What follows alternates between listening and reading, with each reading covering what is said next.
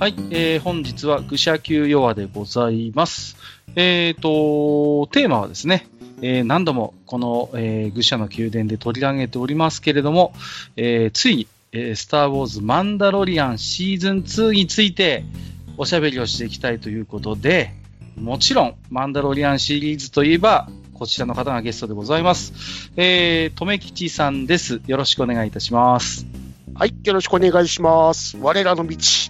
我らの道ということで、えっ、と、実はね、先日、留吉さんも参加されている番組に、私、閣下も大変お世話になりまして、その説ははいありがとうございました。ありがとうございました。超楽しかったですい、ね。やー、楽しかったですね。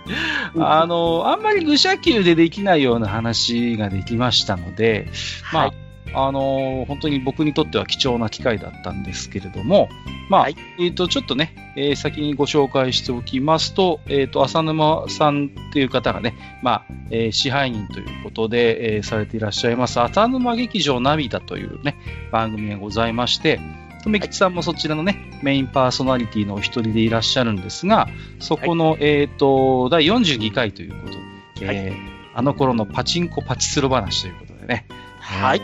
えー話させていただきましたので、後でね、ブログの方にもリンクを貼らせていただきますので、まだね、えーお聞きになってない方はぜひちょっと、ね、聞いていただけると。また、はいとめきよろしくおさんとね、願いします。浅沼さんと私とでワイワイ喋っておりますので。はい で、えー本日はですね、えーマンダロリアンのシーズン2ということでね、おはい、来ましたけれども、まあ、はい初めにやっぱりね、えー今回もですね、えっ、と、ネタバレが、えー、とバリバリありますよということで、はい。はいえっ、とですね、今回は、あの、シーズン1以上に大きなネタバレが含まれておりますので、はい。はいね、特大級のネタバレがありますからね、危ないですね。マンダロリアンのあのサジェストもかなり危ないですからね。ですので、まあ、あのーあらかじめ、えっ、と、ネタバレバリバリあるトークをしますよということは先に、えーとご承知おきいただければと思います。ですので、まあ、ね、えっ、と、マンダロリアン実はちょっと興味あるんだなって方は、まあ、ぜひそちらを見てから聞いていただけるといいのかなと思いますけれどもね。うんはいまあ、それだけまあ今回のシーズン2は、まあ、いわゆるスター・ウォーズ・サーガに、まあ、大きく絡んできたと、いよいよ、ですね。確信に触れてきますよね。革新に増えてくる形になりましたよね。はい。はいということで、えーまあね、じゃあ一応、このマンダロリアンについては、この愚者の宮殿でもですね、えーほぼ1年前になりますが、2020年3月に、愚者級要80、スター・ウォーズ・マンダロリアンの魅力ということで、えー、とこちらもね、とめきちさんをお迎えして、えーおしゃべりしている会がありますので、えーもしね、お聞きになってない方いらっしゃいましたら、合わせてお聞きいただければ、えー幸いでございます。はい。で、えーまあちょっとね、軽くシーズン1のおさらいをさせていただきますと、まあこのマンダロリアンというのは何なのかということで、まああのーこれがですね、まあディズニープラスという、まああのディズニーグループの、まあ言ってみればサブスクサービスの、まあ一つの目玉ですよね。はいで。すね。うんのオリジナルの、まあえー、とドラマシリーズということで、まあ、主人公はその、ね、過去の「スター・ウォーズ」シリーズにもたびたび登場してきたバウンティーハンター、賞金稼ぎになるマンダロリアンが主人公であるということですね。はい。で、まあ、そんな、えっ、と、マンダロリアンが、まあ、あのーひょんなことからね、まあ、ベイビーヨーダという愛称がついてますけれども、えーそんなザ・チャイルドと巡り合って、まあ、えっ、と、そんな、まあ、チャイルドを巡っての、まあ、壮大なドラマが、まあ、展開をされるということだったんですが、まあ、とめきちさん、シーズン1の段階では、ザ、この、えーザ・チャイルドが何者なのかというのは結局あまり明かされなかったんですよね。ですねうん。うんうん。まあ、要はどうやらやはりその、まあ見た目は本当にね、あの、ジェダイであるところのヨーダが赤ちゃんになったような、まあ、容姿はしてるんですよね。で、はい。時として強力なフォースも使うんですが、まあ、はい正直あまりコントロールができないというかね、ですね。ね、ちょっと疲れてしまって肝心な時に力が発揮できないなんてこともありましたけれども、はい。ただ、えっ、と、チェックしておきたいのは、このお話っていうのは基本的に、あのースター・ウォーズのエピソード6、ジェダイの帰還の後のお話なんですよね。でしたね。ですので、言ってみれば世の中に、いわゆるその表舞台にはもうジェダイが存在しない時代ということになるんですよ。はい。うん。ですから、あんまりこのマンダロリアンに登場するキャラクターっていうのも、ジェダイという存在をよく分かっていない。はい。うん。で、フォースというのも、なんだかよくわからない。ほとんど知らないといったような前提になります。はい。ですからまあ言ってみればジェダイなき時代のスター・ウォーズ世界のお話なんですよね。うん、ですね。はい。まあということでまあシーズン1がありまして、でまあ一応シーズン1の中ではそのベイビーヨーダを狙う帝国の残党からまあ守ってね。で、その、まあそのチャイルドをじゃあどうしていかなきゃいけないのか、ただただ守っていいって、じゃあどうするのか。そしたらやっぱりちゃんと叱るべき人に、あの、引き渡さなきゃダメだということを、まあ、あの、アーマラというね、存在から、えー諭されて、まあ、なんとかじゃあこのチャイルドどうにかしようというところでシーズン1が終わったということでしたね。はい。で、えー2020年、去年の10月30日に、満を持してマンダロリアンのシーズン2がアメリカと同時配信ということで、同時配信でしたからね。同時なんですよ。力入ってるんですよ。はい。これ、これが嬉しいじゃないですか。こう、嬉しいですね。ね。全世界とこう反応を共有できるということでね。大体最近おまくに案件とか多いですからね。そうなんですよ。そういう中で、まあ、割とこのね、ディズニープラスの、まあ、コンテンツって、結構、世界同時とかやってくれるんで、はい。これはありがたいですよね。あでり、がたいですね。ゴジラにも見習ってほしいですよね。本当です。よね。本当なんだよ。なんでおまくに食らうのかなってい。やいやいや。ゴジラはどこがオリジナルですかって話をつしたくなるんですけど、まあ、はい。だから、なんていうのかな、ちゃんとやっぱり準備をしてくれてるんですよね。もちろん、だから日本語版の吹き替えもあるし、じ字幕もつきます。だから、かなりそういう意味で言うと、まあ、配慮してもらってるのかなという気はするんですよね、コンテンツとして。はい。ですね。うん、当然時間かかると思うんですよ。やっぱり日本語版の字幕をつけて吹き替えもして、その上でのやっぱり同時公開ですからね。うん、ですね。うん、その辺はやっぱね、さすがだなという気はするんですよね。はい。で、えっ、と、シーズン2の主なキャストとしましては、まあもちろん主人公であるところのマンダロリアン。それから、えっ、と、キャラデューンですね。はい。グリーフ・カルが、えー、モフ・ギデオンといった、まあ、えーシーズン1でも大きく扱われてきたキャラクターの面々も登場するということになります。はい。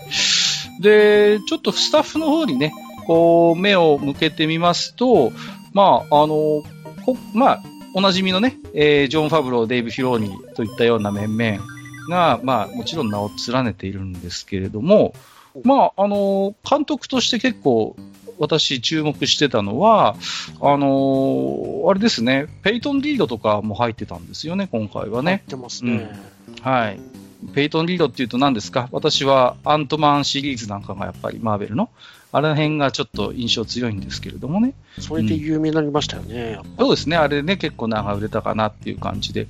で、アントマンもね、えっ、と、もう3がもう制作入って入ってるのかな？えもうおそらく、はい。はいえっ、と、作られますので、あとはその、ロバート・ロドリゲスとかも今回入ってて、まあ、この方はあの、ガム、あ、ガムじゃねえや、あの、アリータ・バトレンジェルですね、あの、はいありましたけど。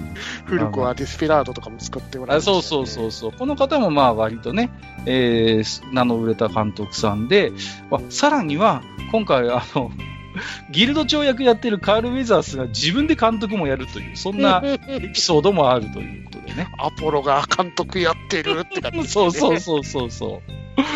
この、まあ、マンダロリアンの特徴ではあるんですけれども、まあ、各エピソードごとに実は監督と脚本の担当者が変わるということでね。うんうん。で、なんていうんですかね、こう、適度にこう雰囲気とかやっぱり、あの、いい感じにばらけるんですよね。やっぱりそれぞれ個性が出て。はい。うんで、僕は結構このシリーズについてはそれが成功してるのかなと思ってましてね。うん。で、まあ、そうですね。で、キャストもまあ、ですから全シリーズからの続投トが、まあ、多いと。でもちろん、まあ、新顔もいっぱい出てきます。これからね、いっぱい喋りますけど、で、基本的に、まあ、シーズン1同様ですね、こう、まあ、渋い演技が光ると言いますかね、こう、あんまりこう、大笑いしたりとかっていうシーンは、まあ、全体を通してあんまり出てこないんですけれども、ただやっぱり非常にこう、深みのあるというかね、うん、こう、大人が楽しめる、そういう、まあ、テイストになってるのかなという気はします。うん、いいだからに、あの、薬と笑わせる感じはしますよね。そうそうそうそう。だから、ガハハって笑わせる感じにはもちろんならないんですけど、作品の雰囲気的に。でもちょっと、薬とさせられたりとか、ちょっとしたユーモアがこう入ってたりとかね、こう、あの、ベイビーヨーダがマカロン盗み食いするみたいな、ね、ありましたけど。まあそういうちょっとね、可愛いところやユーモアも交えつつ、全体としてはやっぱりちょっとこう、渋いテイストにはなっていくのかなとは思うんですね。うん、はい。で、まあね、えー、全体的な、じゃあ、大きな感想をちょっとまずはじめに、留吉さんにお伺いしていきたいんですけど、どういう印象でした、シーズン2は？シーズン2ですか。なんかもう本当にシーズン1のあの助走をつけて一気に飛び越していった感じの作品でしたね。うんうんうん、ああ、確かにね。それはあるかもしれない。うん。あとですね、ラストのインパクトが強すぎて。いやー、ふ、震えましたね。震えまして、あれを見た後、あの、前、この最初の頃何やってたっけぐらいな感じになりましたね。いや、もうね、それぐらいも最後の最後にもうインパクトのあるサプライズがあったわけなんですけれども、はい、うんあのー、やっぱり、ちょっとこれ想像なんですけど、シーズン1の成功ってすごい大きいと思うんですよ。うん、で、まあ、これはね、前回、留吉さんともお話をしましたけども、まあ、ジェダイがいない時代をどう描いていくかっていう中で、すごいマンダロリアンのシーズン1って、まあ、いろいろ脚本も工夫してるし、なんとも言えない、こう、世界、大人の、こう、スター・ウォーズ世界というものを、きっちり丁寧に描いてくれた。うん。で、もう、大ヒットを飛ばすわけですよね。で、それのやっぱりね、実績と信頼ってあると思うんですよ。ねうん、ちょうどこれが、あの、シーズン1の成功が、うんうん、あの、監督が一緒のあの、ジョン・ファブローの、アイアンマン1にかぶって見えるんですよね。ああ、わかります、わかります、そうね。はい。この、大丈夫だろうかっていう中で、まあ、見事にアイアンマンが、その、成功して、要はそのシネマティックユニバースの宣伝をつけるというか、よし、はい、いけるぞっていうこう雰囲気にぐっとなっていったっていうんですかね。うん、うん、だから、こういう、なんていうのかな、シリーズの立ち上げみたいなのやっぱ得意なのかなと思ってね。ですね。うん、なんかやっぱりジョン・パプロってすごく下地を準備しとくのがうまいと思うんですよ、ね、そうそうそうそう、思います、思います、それはね。で、そういうきちんと準備をして、こう世界を丁寧にこう描いて、で、シーズン1は、はっきり言って、スター・ウォーズで人気のジェダイは全然出てきません。フォースも、まあ、ちょこちょことは出てくるけど、はっきりとはそんなに前面に立つ演出にはなってない。中でも、ちゃんとこう話のこう、組み立てを上手に作って成功させた。そのやっぱね、信頼がこのシーズン2のよりこう、スター・ウォーズ世界に密接に絡んでくる展開を呼び込んだのかなと僕は思うんですよね。ですね。おそらくその、まあ、これいろんな記事もあるんですけれども、ルーカスはかなり信頼を預けたと。もう、うん、で、あ、こういう風に作ってくれるんだったら、よし、じゃあ、あのキャラも出していいよということで、非常にこう、スター・ウォーズの本編というか、で、活躍したあんなキャラクター、こんなキャラクターを出すことに成功している。はい。で、あとやっぱフィローニの存在も大きいんですよね。うん。うん、今回ついに満を持して出てきました。ね。あの、女剣士が出てくるんですよ。あの子が出てきますからね。あの子が出てくるんですよ。もうね、ずっと僕はもうクローンウォーズからもうずっと追っかけてたんで、感慨深いものがあるんですね。あの、まあ、なんか今度、ね、勤労かなんかでもやるらしいですけど、アソーカダノっていう存在は、はい、あくまでスター・ウォーズの静止にはほとんど出てこないわけですよ。映画だけ追っかけてると。はい。そうそうそう。最後の最後に、あの実は、あのー、エピソード9で、あのーはい、もう瀕死の霊に呼びかけるジェダイの声として実はちょっと出演してるんですけど、声だけ。伊藤静香さんの声が出てましたからね。伊藤静香さんの声が出てるんですよ。はい。で、あのー、まあ、満を持してこの実写で、麻生家なのが見られるっていう、この感動ですよね。はい。で、さらに嬉しいのは、ずっと伊藤静香さん担当なのよ。ですよね。ねここ変えてこないのは素晴らしいところですね。素晴らしい、素晴らしい。これが嬉しかった。あの、アニメをやってる頃からですよ。あの、まだ、麻生家が若くて、本当にやんちゃで、こう、アナキン・スカイウォーカーのことスカピョンとか呼んでた頃の、あの、キャピキャピしてる頃からずっと変わらず伊藤静香さんなのよね。ですね。それが嬉しいじゃないですか。だから、あの、若くて、向こう水な、あの、本当に少女のようだった麻生家の頃から、今回もぐっと大人になって、非常にこう、ジェダイとしての節度を持ってる、落ち着いたキャラクターとして、麻生家が出てきましたよね。ですね。まあ、声優さんの伊藤静香さんも、その、その、再び演じられたことを嬉しがってましたもんね。いや、本当に本人もね、コメントされてましたけれども、だから、なんていうのかな、伊藤静香さん自身ももちろん、こう、声優としてのキャリアも積んできて、もちろん年齢も重ねられてきて、その重みみたいなものがちゃんとこう、同じキャラクターとしてまた作品という形に世に出せるっていう、これは嬉しいじゃないですか。よかったっすよね。いや、正直だって英語版はキャスト変わってるんですよ、オリジナルは。うん。当然のことながら、その、アニメの、違いますもんね、そうそうそうそう、アニメで、今回ももうちゃんと、まあ、俳優さん、女優さんが演じてるから、もちろん中の人も違うんですよ。はい、だけど、我々日本人だけに許された楽しみとして、その、ちゃんと声当ててる人が同じっていう、こう、うん、アニメから実写でっていう。この感動があるじゃないですか。ですね。それがとにかく嬉しく、なんかずっとあそうかの話してるわ。すいません。いやいやいや。いやいやいや。でね、やっぱり、もうこのままあそうかの話で突っ込んじゃいますけど、はい、非常にあの、実はね、あの、もののけ姫のファンということでね、あの、サンがモデルだっていうことをはっきり言ってるんですよね。うん、うん。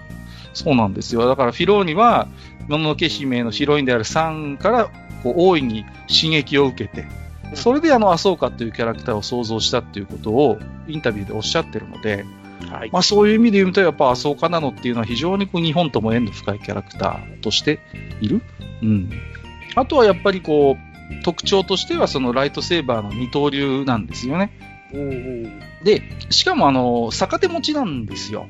でしたね。うんうん。で、すごいこう、キャラも立ってて、で、今回の実写で麻生感も出てきて、最初、順手で持ってるんですよね。二刀流は二刀流だけど順手で持ってて、だけど、途中で一本ライトセーバーを弾き飛ばされた時に、逆手に持ち替えてくれるんですよ。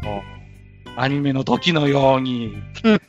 びっくりじゃないですか。分かってますねってとこですよね。そうそうそう。ちゃんと、本来、あの、麻生家は、あの、逆手の二刀流のスタイルなんですよ。で、はい、まあ、それはちょっと限界があるとか、いろいろこうあって、順手に持ち帰るっていう、まあ、こともあったんだけども、でもやっぱり本人としては逆手が非常にこうしっくりくるということで、ちゃんとやってくれるんですよ、これを。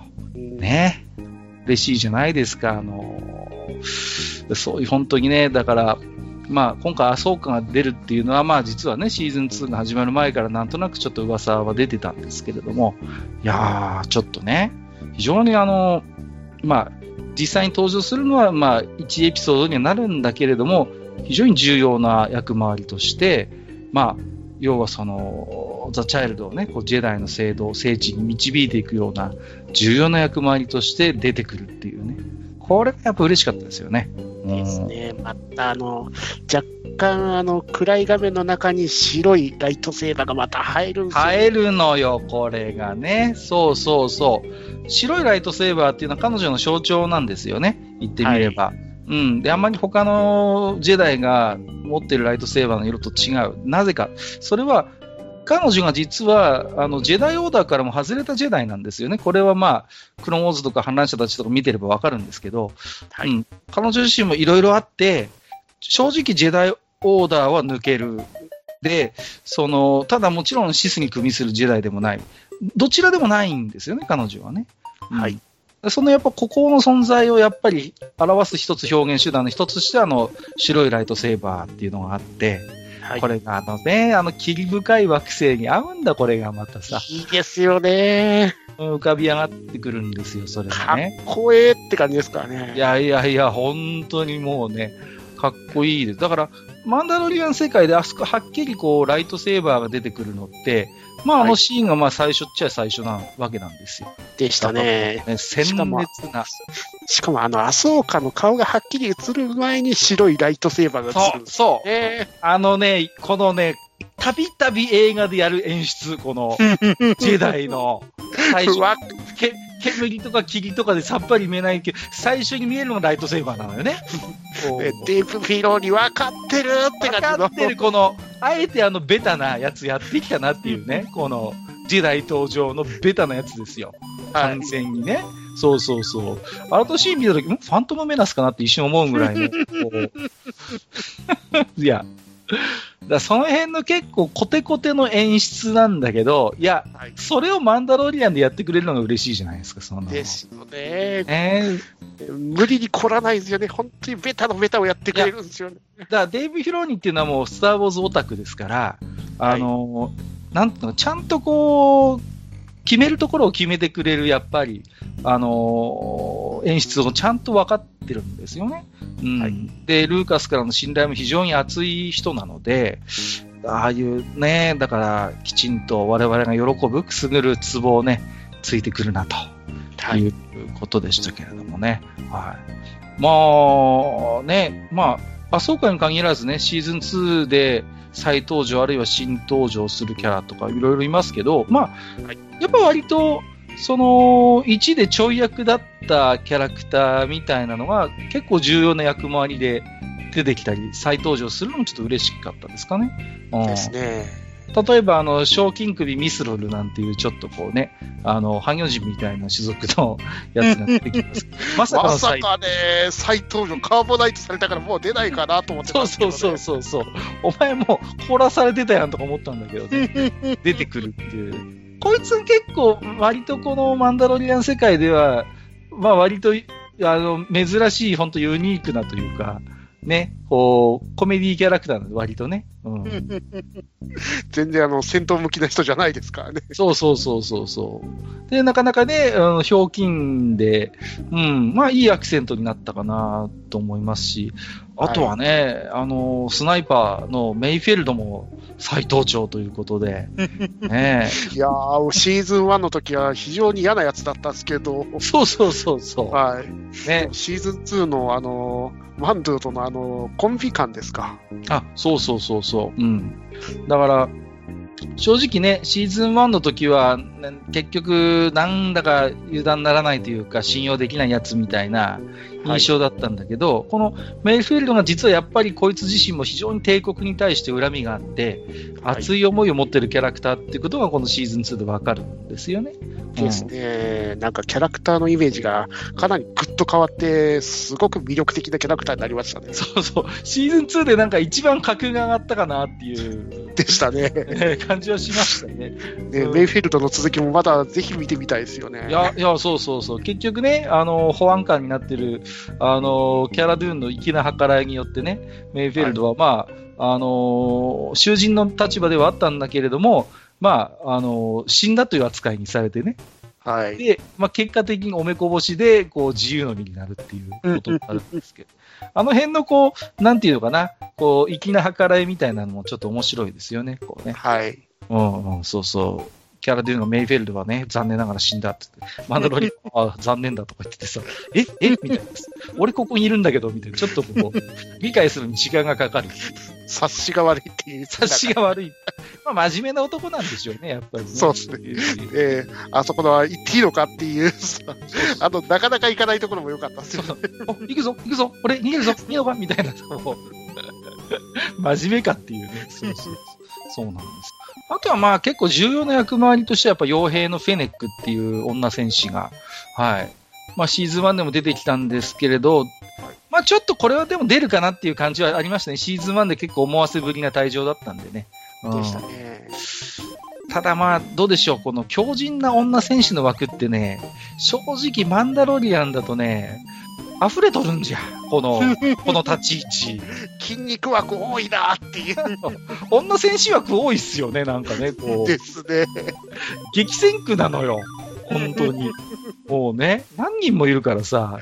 またそれぞれが強そうなんだ。うん、そうそうそう、もうさ、キャラデューンを筆頭にね、この女戦士ポジション多すぎ問題っていうのはちょっとあるかもしれません。そうですね。まあ、まあ、それぞれでキャラが立ってるから、まあいいっちゃいいんですけどね。うんうんうん、まあ、そうですね。あとはやっぱりこう、ね、なんていうんですかね、あの、映画やアニメのつながりをはっきり意識させるキャラクターやマシンもやっぱりいっぱい出てきて、まあ、そうかも最たるもんですけれども、あとはまあもちろんね、あの、あれですよね、スピーダーバイクとかも、急ね、もうしょっぱなから出てきましたし、X ウィングとかもバリバリ出てきますからね。そうですね。あと、1話であの保安官が乗ってたあのやつあったじゃないですか。はいはいはいはいはいはい。あれもうあれもね。ポットレースのエンジンの残骸って。そうそうそうそうそう。それに乗るのっていう。このポットレースってもしかしてみたいな、ちょっと。ありますよ、ね。使ってなかったっけっていう。そうそうそうそう。舞台もまさにまんまタトゥインですからね。でしたよね。ね。だからそういうちょっとこう、はっきりとは言わないけど、あれ？みたいな。そうそうファンが見れば一目瞭然で、あれ？一目瞭然っていうね。そうそうはい、そういうことなんですよ。で、まあね、あとやっぱり、シーズン2から満を持して登場っていうことになりますと、はい、ボバフェットですよ。来ちゃいましたね。いましたね。ねえ、これがまたすごいのが、チャプター9のあの保安官で、はいはい、一回透かすじゃないですか。そう、そうなのよ。一回透かして、こうね、からのまた再登場なんですよね、シーズン2の中でね。はい。そうそうそう。あ最初、ボバ、あれ？こんなに痩せてたっけ？っていう。そうそうそう。あれ？っていう、あれ？あれ？この人みたいな、正直ね。細くねって感じでしたからね、そうそうそうそうそうまあでも、ボバフェットの登場ってやっぱりすごい重要かなと思うのは、やっぱり、マンダロリアンと映画シリーズがまあ直接結びついた瞬間なんですよね、やっぱりこう。うんボバフェットのもちろん映画の中でもたびたび登場して非常に人気のあるキャラクターとしていましたから、そんな彼が再登場し、サルラックの胃の中で消化されてなかったってことですからね。数百年かかりますからね。そうそうそう。さすがに数百年消化にかかるんだったら、それ先に寿命に迎えるんじゃないかって気もするんですけど。ですよね。それどうなんだ設定として思うんですけど、まあ、もちろんというかね、えー、ボバフェットはそこで死んでいなくて、ね。えー、まあ、確かにタトゥーイン、マンダロレアン、確かにいたけどさ、みたいな感じはしてましたけどね。そうそうそうそうそう まあでも、言ってみれば、我々にとってみれば、そのマンダロリアンっていう傭兵って、やっぱボバフェットで知ってるようなもんですからね、我々としてはね。ねジャンゴとボバの存在がまさにマンダロリアンっていうか、あの種族っていうか、あのね、傭兵集団の、まあ、代表だったわけじゃないですか。この、今回のマンダロリアンがやってる前は。はいでマンダロリアンのシーズン1のあのイメージのやつが出た瞬間にも、あこれはボバフェットに関する何かなのかなっていうニュアンスところでしたからね。そうん、いや、本当に。だからね、そんな彼がやっぱり出てくれたっていう、しかもかなり重要な立ち位置で、主人公と行動を共にしてくれるということでね。はい、うんあで、やっぱアーマーは若干映画と比べると、ちょっとこうかっこよくなってましたね、さすがにね。ちょっとくたびれた感がなくなりましたね。そう、ちょっとね、ちょっとあの、だいぶお疲れモードな感じだったんだけど、ちゃんとキリッとなってましたんでね、その辺は。キリッとしてましたね。かっこよくなってましたからね、それは良かったですね。で、まあね、ちょっと、さっきも1話目からタトゥイン登場っていうことだったんですけど、はい、まあ、あのー、あとはね、実はその、ベイビーヨーダのふるさとがコルサントだったってことも分かったりとかね。はい、結構だから映画の舞台になった惑星がそのまま出てきたり、名前として登場するっていうことで、かなり今回映画との関わりも深くなってきたのかなっていう感じですよね。踏み込んできますよね。で、タトゥインといえば、まあ、サンドピープルことタスケンレイダーがね、もちろんいまして、で、まさかの共闘というね、このね。コミュニケーション取れるんですね。取れるんですね、あいつらとね。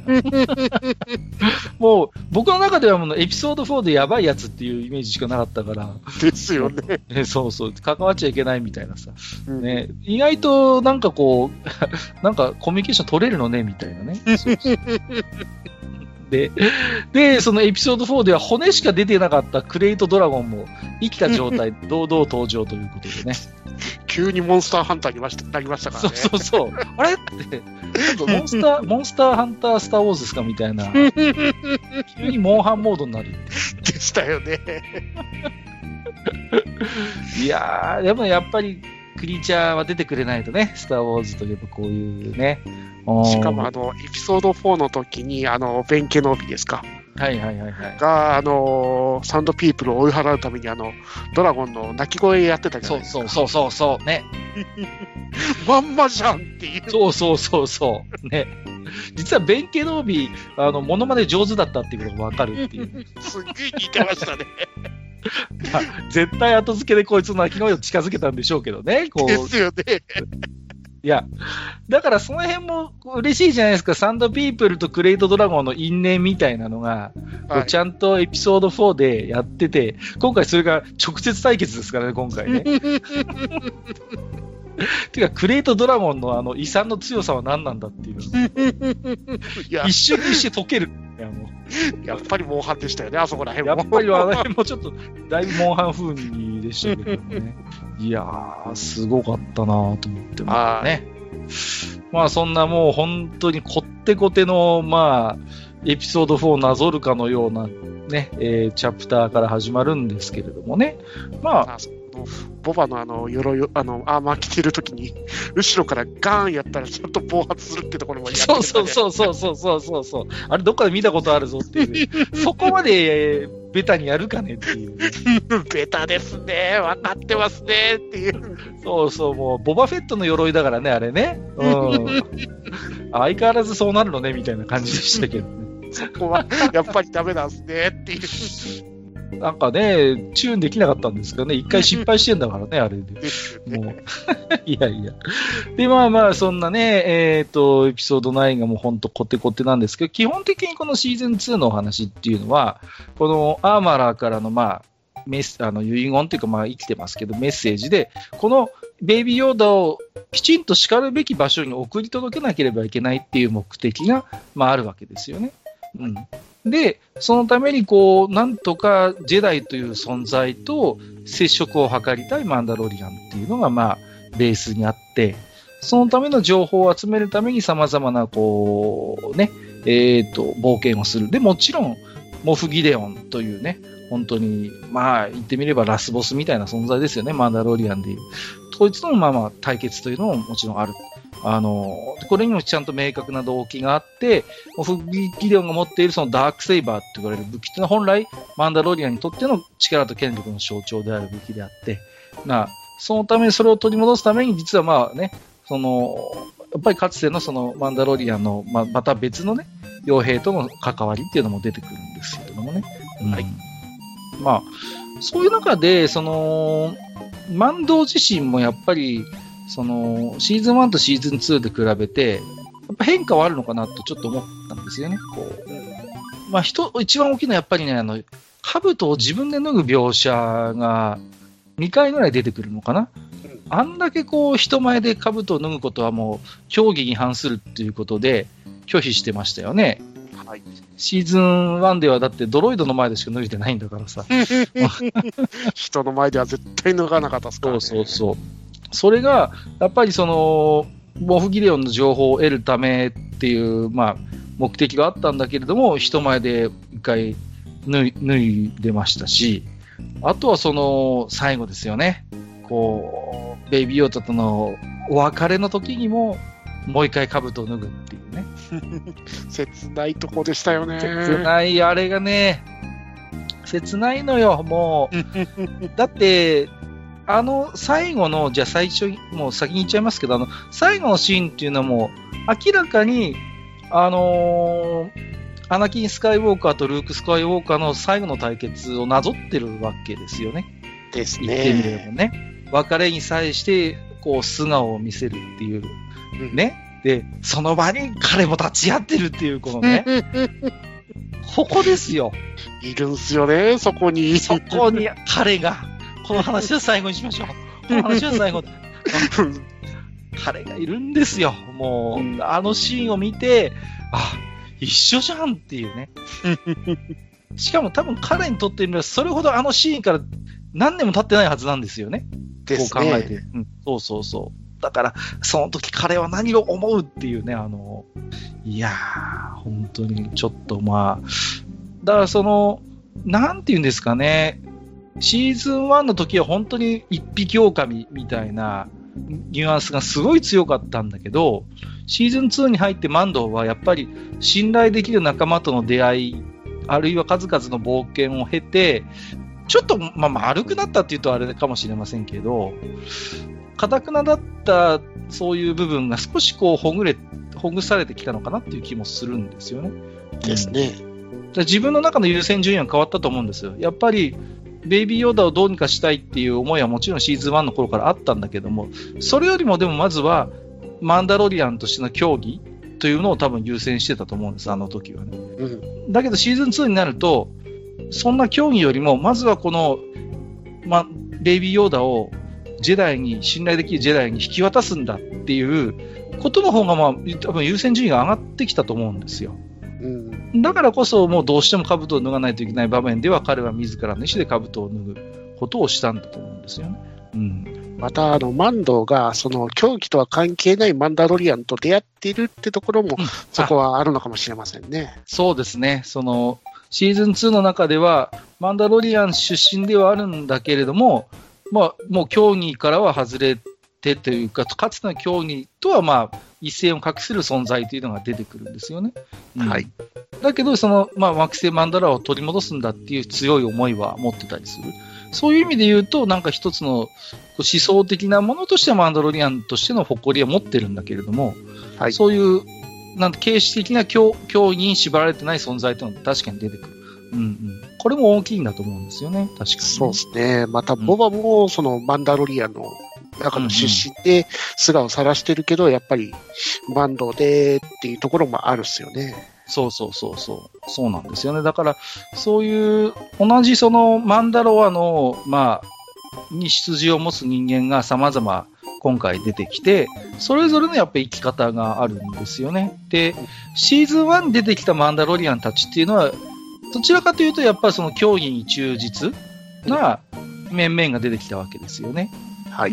その辺すごいこう、シーズン2と好対照だと思うんです。シーズン2っていうのは実は、にも、もちろんマンダロは、マンダロリアンたちが出てくるんだけども、彼ら彼女らっていうのは、シーズン1に出てきたマンダロリアンたちと違って、そういう競技みたいなものからはちょっとこう外れてるんだけども、でも、己の信念みたいなものをしっかり持って一生懸命生きている奴らっていうことで、この辺もやっぱシーズン1から見てると、ちょっとこう、ハッとさせられると言いますか。はい。うん。思いますよね。そういうですよね。あとはまあシーズン1から出てるレギュラーキャラクターで、キャラデューンっていうキャラクターがいますけど、はい、なんかちょっと、あの、ムチムチ具合が上がってんなっていう。筋肉というより丸くなってるかなちょっと、ちょっと丸くなったなっていう感じ。しかも、微妙にコスチュームも変わってて、なんかシーズン2になったらちょっと胸を強調する形になってんのよ。何これは何ファンサービス？これファンサービス。保安官になったらセクシーになりましたね。そうそうそうそう。保安官になったんですけど、保安、共和国の保安官になったらなんかセクシー路線になってるっていうね。そう。胸のアーマーそんな下についてましたっけ？みたいな。何なんですか？これはちょっと女を意識し始めたっていうことなんですよ、これは。いや、なんかね。いや、まあ僕結構でも好きですけどね、こういうキャラクターは僕は、がたいのいいお姉ちゃん僕好きなんで。もうもうなんかね、いや、ちょっと僕シーズン2の方が好きです、キャラドゥーンは。そこはわかります。いや、やっぱこうでなくっちゃっていう。そうそう、こうだよっていう。そうそうそう。ね。女戦士たるもの。そうでなくちゃ。いけませんよ、やっぱりもうね。我々もコナンザグレートで育ってるんですからね。たくましくないとね、女選手は。ですですね。まあ、で、ね、どうですか、こう、とめきさんが、まあ、いくつかね、ちょっと私が印象に残っている場面とキャラクターの話をしましたけど、それ以外にこう、こんなキャラクターとかこんな場面っていうのはどうか、なんかあったりします？とめきさんの中で。と若干引いたのは、あの、チャプター10の、はいはいはいはい、はい、ペイトンリード会ですかね。はいはいはいはいはい、はい。ちょっと逆きつくないかなっていう。ああ、そうね。はいはいはいはい。わかりますよ。それは。卵は食べちゃいけねえだろうっていう。こっそり食べるっていうね。いや、確かにシーズン1の頃から食いしん坊キャラはちょっとチラチラ見せてたんだけど、はい、いや、それ食べちゃいけんだろうっていうね。そうっすよね。しかもしつこいし。そうそうそうそうそう。めっちゃ食べてるし。そうそうそうそうそう。ちょっと、ね、なんでしょうね。うん、なかなかきついギャグと言いますか。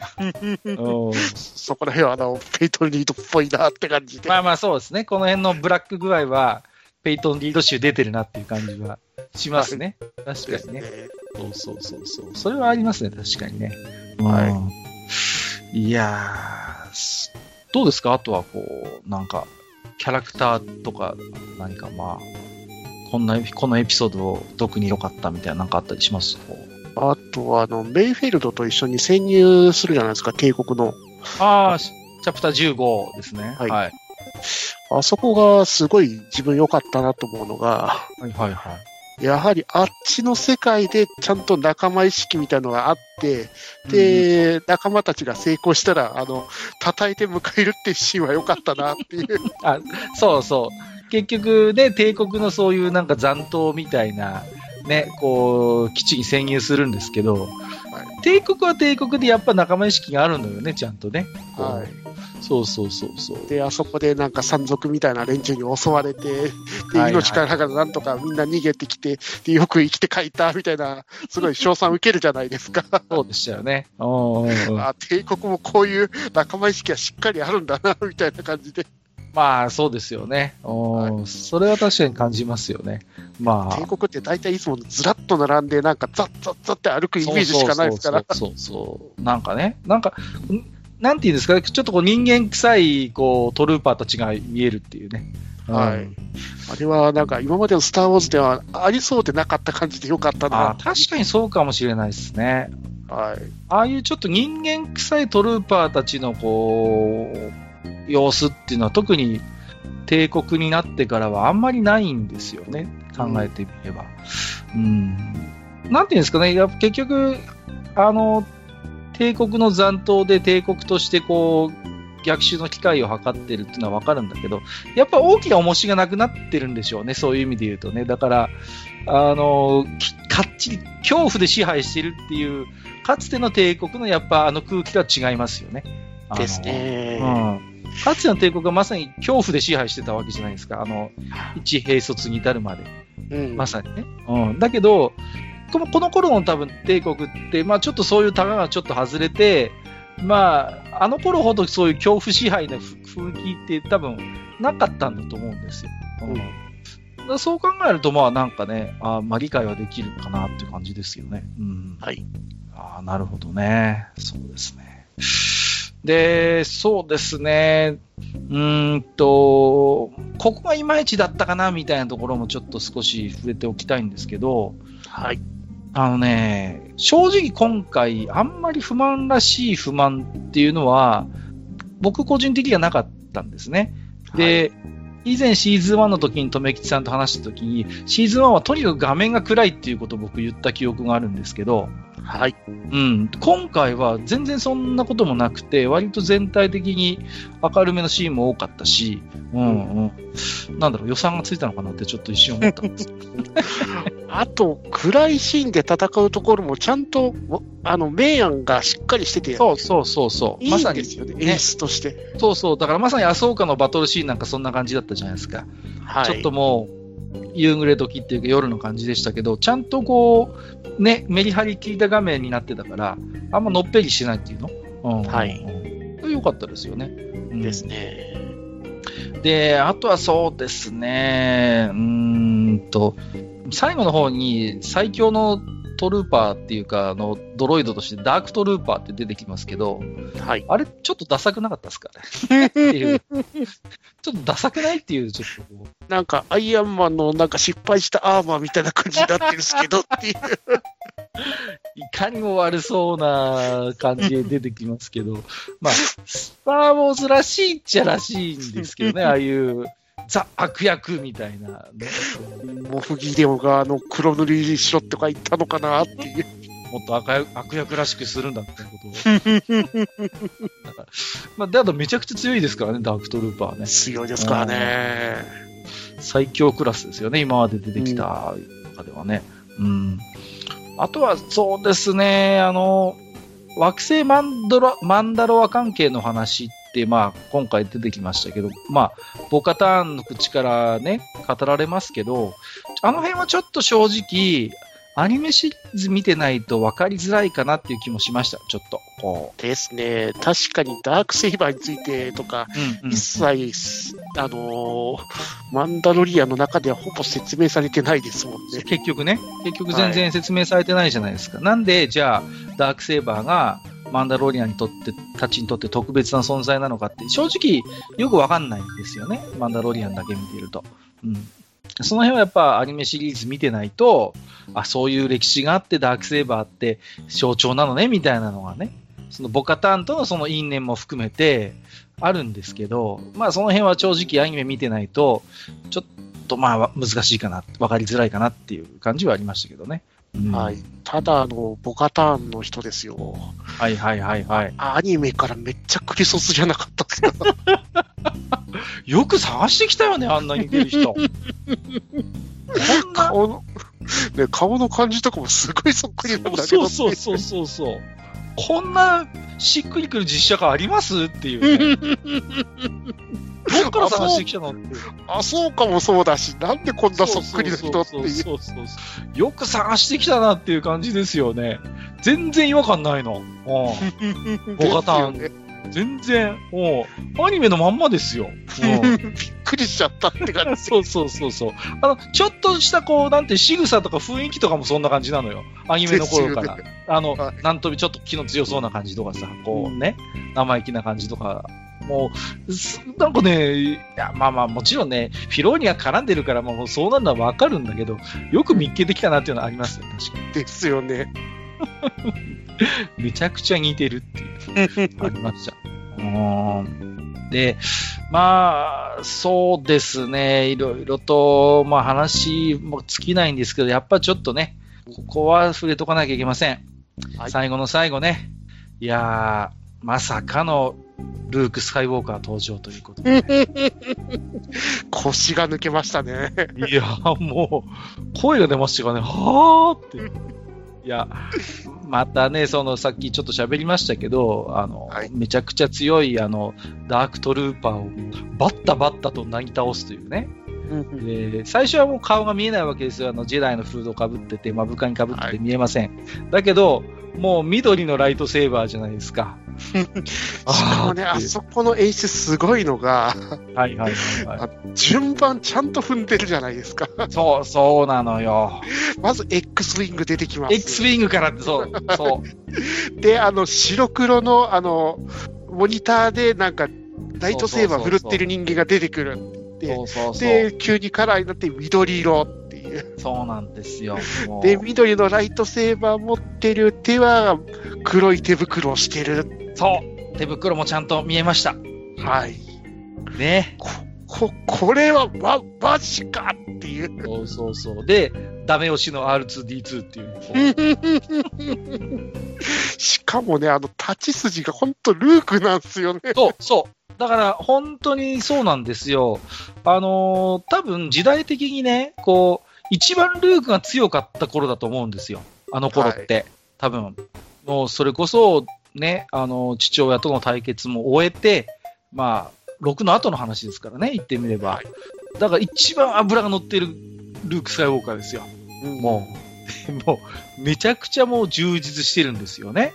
で、だから、すごいこだわってるなと思うのは、ダークトルーパーとの戦闘シーンで、ちゃんとあの、支援っていう、あの、ルーク・スカイウォーカーが、あの、ダース・ベイダーと戦ってる構えをやるんですよ、ちゃんと。はい。だから、ちゃんと繋がってるんですね、こう。だからもう、ちゃんとは、そうそうそう、こういう戦い方だったあの時のルークはっていうのがちゃんとあるっていうね。ですね。しかもあの、ライトセーバー振るスピード感とかも本当にそのまんまだったじゃないですか。そうなん、そう。めちゃくちゃだからね、感動しましたね。そう。とにかくルークが一番脂が乗ってる頃のルークをちゃんと見せてくれる、もう一回っていうね。そう。まあ、しかも、最後のあの、ダークトルーパーを、あの、フォースで潰すところがあったじゃないですか。そうそう、ぐーってやってこうね。あれがまたあの、ダース・ベイダーのフォフォースチョークみたいな感じだったじゃないですか。そうそうそう、そうなのよね。そう、あれは絶対意識してると思います。あの、あれはや、完全意識してるでしょ、もう。ですよね。いやー、ねあれをやってくれるんですよ。で、正直新三部作シークエルトリオジーにルーク出てきますけども、はい、まあ言ってみればもう、なんていうの、本当に追い先短い、まあ、師匠キャラみたいな感じで出てくるわけじゃないですか。だから、ライトセーバーさばきというよりはむしろこう、ジェダイの精神性とかフォースとはっていう形で出てくるわけですね。同志として出てくるわけですよ。はい、だけど、このマンダロリアン最後出てきたルークは違います。もう、現役バリバリのジェダイなんですよ。まさに。で、もうね、マンダロリアンが一体無力無効無力化させるので精一杯だったダークトルーパーをバッタバッタとなぎ倒して入ってくるっていう。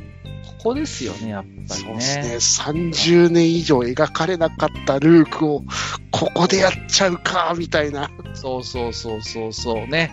いや、だここまでだからマンダロリアンシリーズっていうのは今信頼を勝ち得てるんだなっていうことだと思いますよ。うん、本当にもう、切り札中の切り札じゃないですか、やっぱルークの登場っていうのは。完全に中心も中心ですからね。そうそうそうそう、まさにね。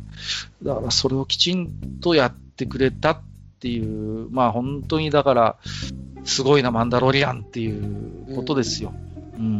で、ボカタンとかフェネックはむちゃくちゃ警戒するわけですね。やべえやつが来たってことになるわけですよ。で、扉を開けようとするマンダロリアンを止めるわけですね。いや、閉めろと。いや、でも、マンドは分かってます。このね、存在を。うん。はい、な、なぜなら彼はやっぱりアソーカとの出会いってのは大きいと思うんですよ。その、おそらく、というかもう確実にマンダマンドーにとっては、あ、そうかっていうのが、いわゆるジェダイと呼ばれる人との初めての出会いだったわけですよね。はい。で、そこでジェダイの思想であったりとか、うん、やっぱそういうものに触れてる考え、価値観とか、で、ライトセーバーを使った戦いというのをまあ見ている。うん、となると、やっぱりね、あの、あの出会いがあったからこそ、もう彼は敵ではないと悟って、こ彼こそがまさにこのベイビーヨーダーを預けるべき相手なんだっていうことを多分悟ったんだと思うんですよね。うん、ですね、うん。その辺もやっぱ大きいかなと思いますね。うん、あとなんですけど、あそこのあの、ルークが出てきてバッサバッサやってる時の、あの、モフギデオンのあの表情の変わり方が止まらなかった。やべえっていう、もうね。ぜあの、あのヤマさんを一番知ってるのモフギデオンですからね。そうそうそうそう。結局、だからね、モフギデオンはもう体で分かってますからね、その、まさに、ジェダイの存在を。だから、で、しかも最強のジェダイが来たわけだからね。だって彼一人でほぼ帝国が滅ぼされたようなもんですから、ね、そうそうそうそう。伝説の存在じゃないですか、言ってみれば。もはや。はい。それが単身乗り込んでくるんだからね。たまりませんよね、これはね。帝国最高を頑張ろうとしている最中に、滅ぼした張本に来ちゃった。そうそうそうそうそう。本当ですよね。だからもう、その絶望感ったらないなっていう感じはしますよね。あの表情は本当素晴らしかったですね。いやーね。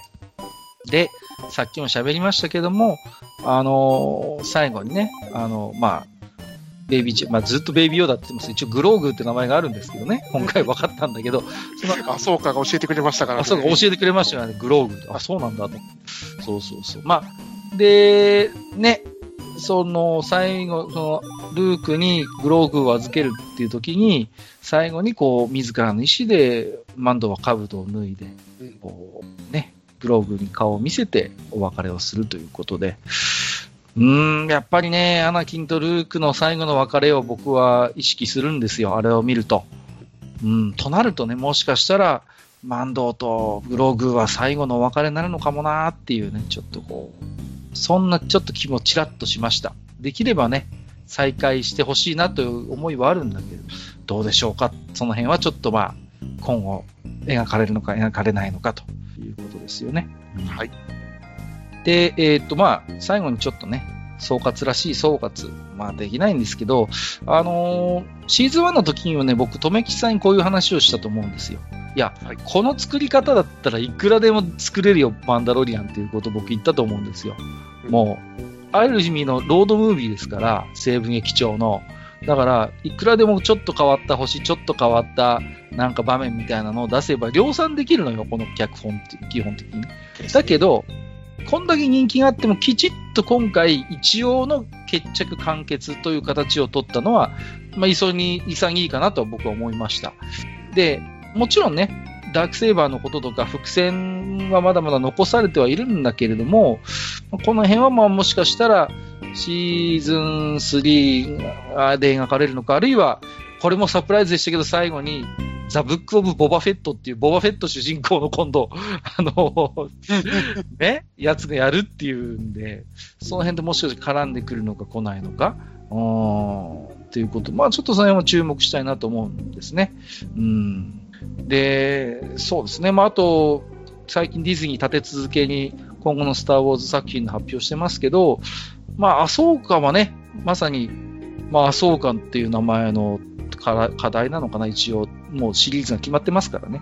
うん、はい、彼女のまあ活躍も今後また見られそうですし、まあ、ね、マンダロリアン自身も、えシーズン3の撮影が今年の春から始まるという情報もあるので、まだまだちょっと楽しませてくれるのかなっていう感じもしますけれども、こう、とめきちさん的にどうですか？全体を通してのこう、シーズン2、どうだったっていう、なんかあります？こう感想というか。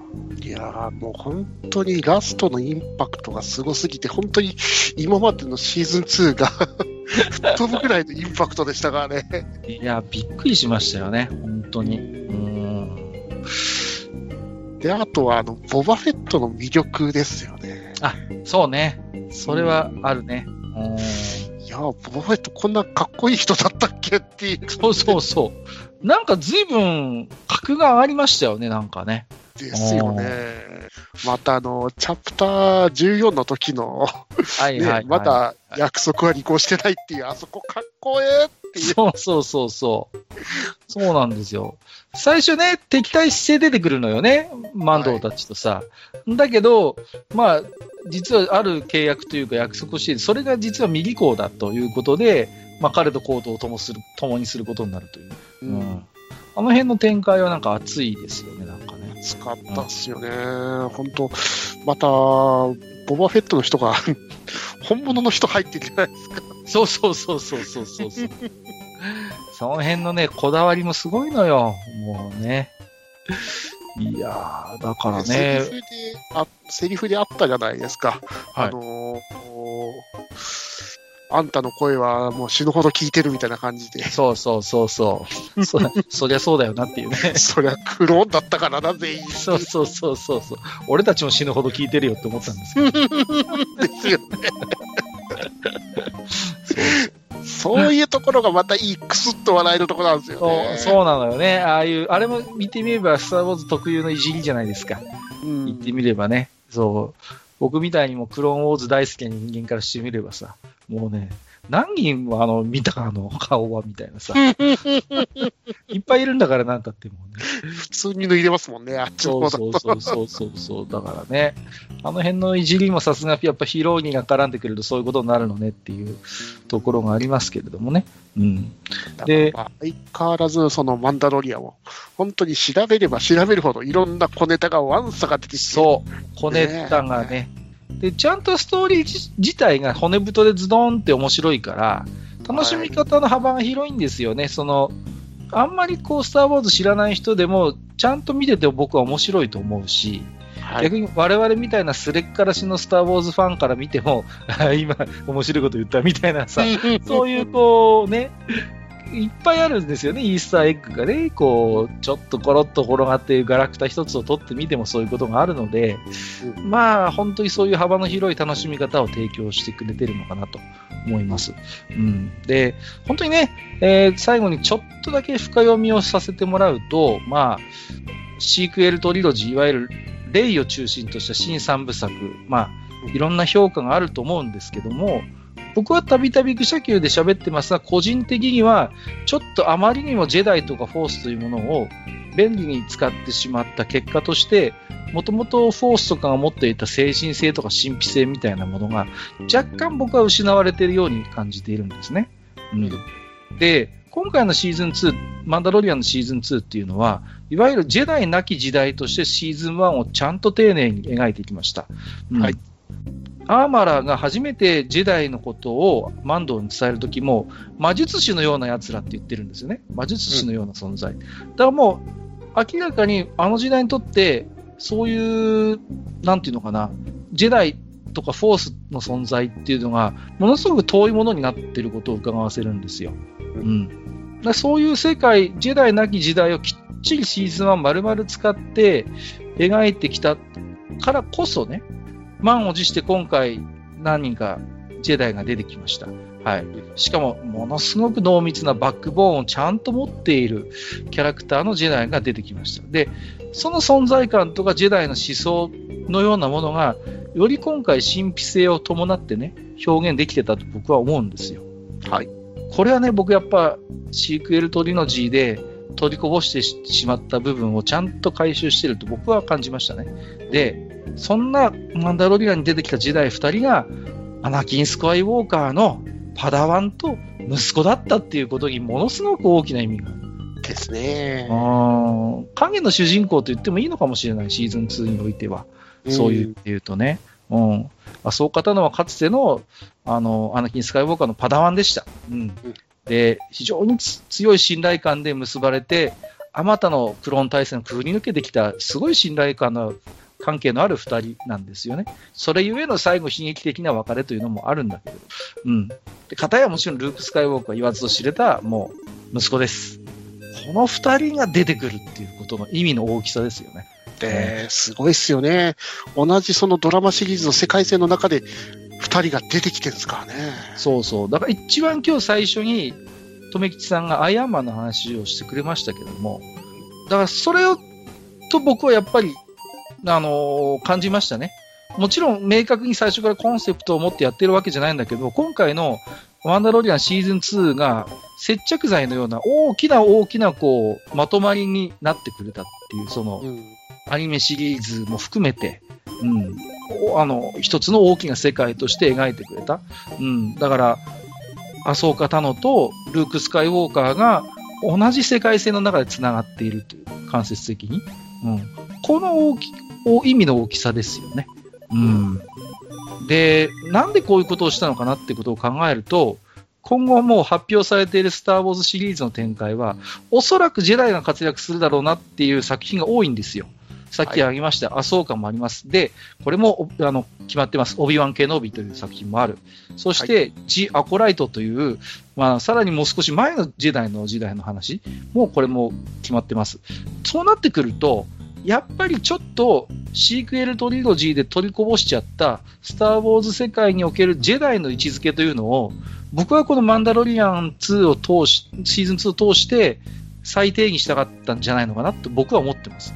きちんとジェダイのその神秘性であったりとか深い思想性みたいなものを僕はやっぱなんとかその今後の作品のためにも取り戻しておきたかったんじゃないのかなっていう、そういう僕は思いを持ってます。うん。はい。どうですか？この辺のそういうジェダイとマンダロリアンみたいなところは、どういう留吉さん印象をお持ちですか？うん。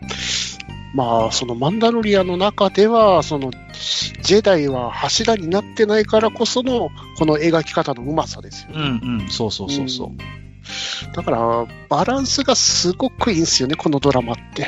うん、それは感じます。うん。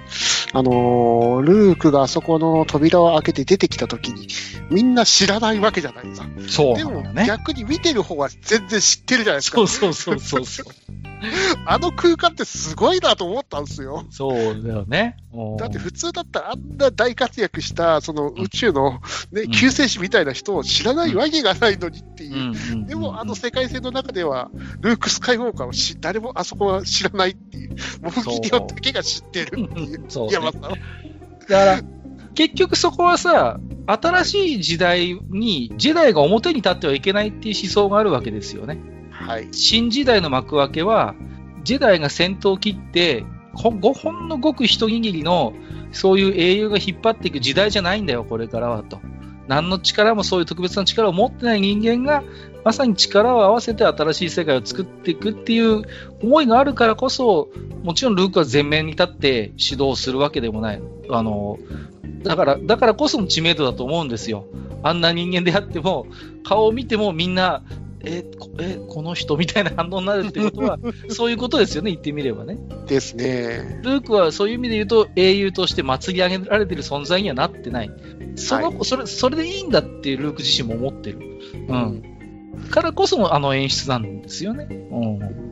あれの、あのシーンは本当、あ、このマンダロリアンってすごいなって思ったシーンだったっすね。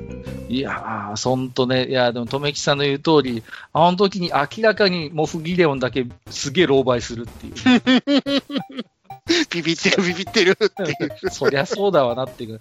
あの、モフギレオンって、まあ、基本的にすごい腹の座った人間で、まあ、はいマンダマンドと一騎打ちして、まあ、敗れても、心の余裕みたいなのが崩れないんですよね、基本的に、ね。はい。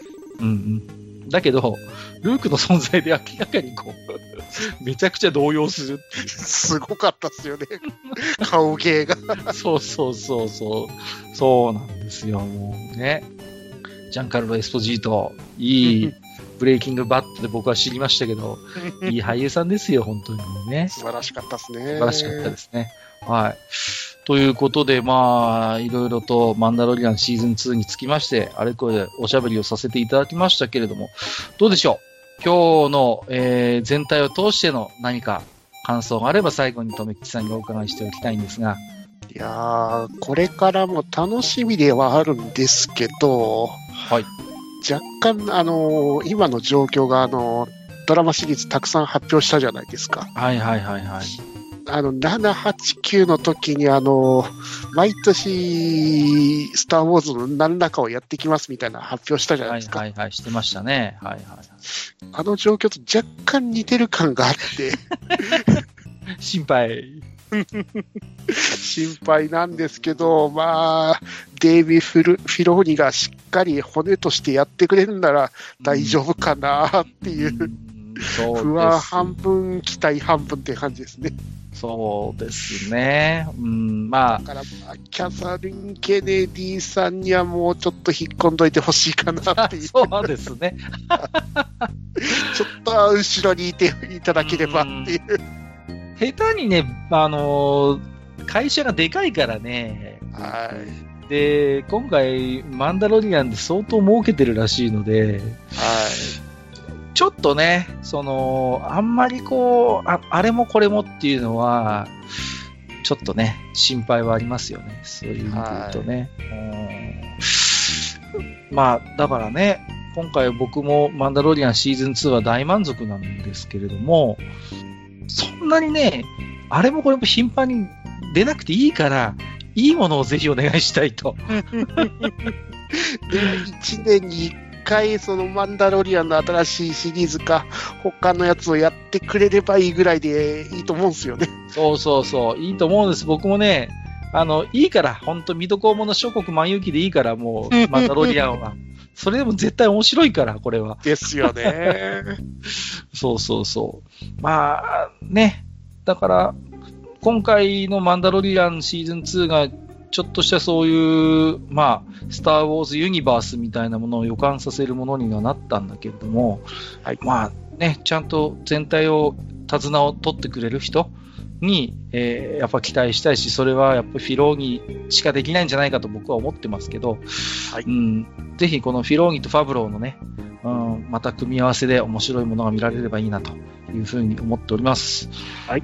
はい。ということで本日はですね、えー、とめきつさんを、えー、お迎えいたしまして、えー、スター・ウォーズ・マンダロリアンシーズン2ということで、あれこれ感想をおしゃべりしてきたわけなんですけれども、はい、えっ、ー、と、最後にね、じゃあ、とめきさんから何か告知などがございましたら、ぜひこの場を使っていただければと思うんですが、いかがでしょうか？はい、私めとめきちは、えー、浅沼劇場涙と、あと、ハンドンダ話などで喋っておりますんで、よかったら、ポッドキャストでお聞きくださいませ。よろしくお願いします。はい、ありがとうございます。結構、芸人で頑張ってます。いや、さ、ちょっと、すみません、その説は大変失礼いたしました。いやいやいや、えー、ちょっと、あの、先日、ちょっと某番組で、とめきさんの暴言を吐いてしまいました、私。大変失礼を。まあ、ちゃんながさんに受けたんで、まあ、よかったなと思って。えっとですね。はい。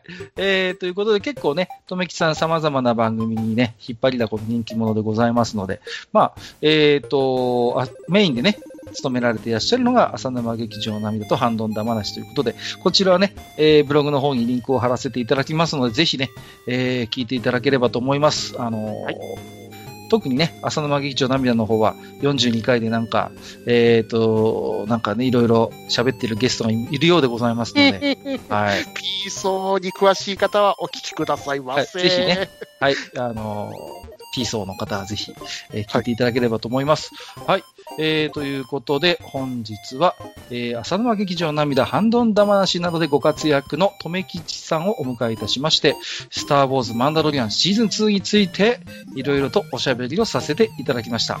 本日も留吉さん、どうもありがとうございました。はい、ありがとうございました。